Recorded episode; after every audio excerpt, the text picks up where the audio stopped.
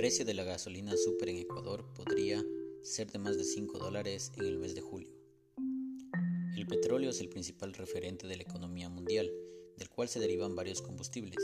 Debido a este factor y tomando en cuenta que el precio del crudo a nivel mundial se ha incrementado, lo que ha causado que el crudo Brent llegue hoy a costar 100 dólares con 4 centavos por barril y el WTI a 95 dólares con 50 centavos siendo este el último el referente para Ecuador. Toda esta fluctuación de valores conlleva una serie de cambios con respecto al precio de los combustibles a nivel nacional.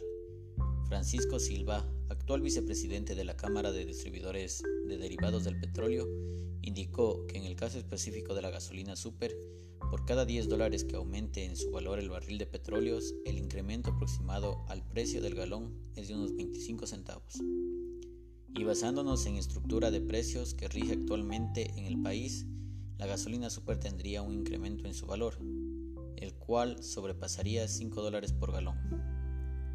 Tomando en cuenta que el precio de la gasolina super actualmente es de 4 dólares con 86 centavos por galón y haciendo un proporcional del aumento del precio actual del petróleo, se estaría hablando de un costo de 5 dólares con 3 centavos por galón.